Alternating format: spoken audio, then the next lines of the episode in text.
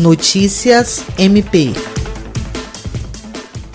No primeiro quadrimestre, a Câmara Criminal do Tribunal de Justiça bateu recorde em volume de processos julgados, mesmo enfrentando uma pandemia que redundou em série de medidas de isolamento social. O Ministério Público do Estado do Acre também contribuiu para a eficiência e celeridade processual do órgão julgador de segunda instância, na medida em que os procuradores criminais intervêm em todos os processos. De janeiro a abril, dos 849 processos distribuídos, 778 deles foram julgados, um índice de alta produtividade que corresponde a pouco mais de 90% dos feitos que chegam. Só em abril, 437 processos tiveram julgamento, constituindo 56,17% do total com decisão final. Titular da acusação e fiscal da lei, o MP atua perante a Câmara Criminal, na qual se manifesta no julgamento dos feitos e recursos. Para a Procuradora de Justiça Justiça Patrícia Rego, o MPAC tem parte nessa conquista, pois em todos os processos a instituição precisa ser ouvida através dos procuradores de justiça que oficiam junto à segunda instância. Jean Oliveira, para a Agência de Notícias do Ministério Público do Estado do Acre.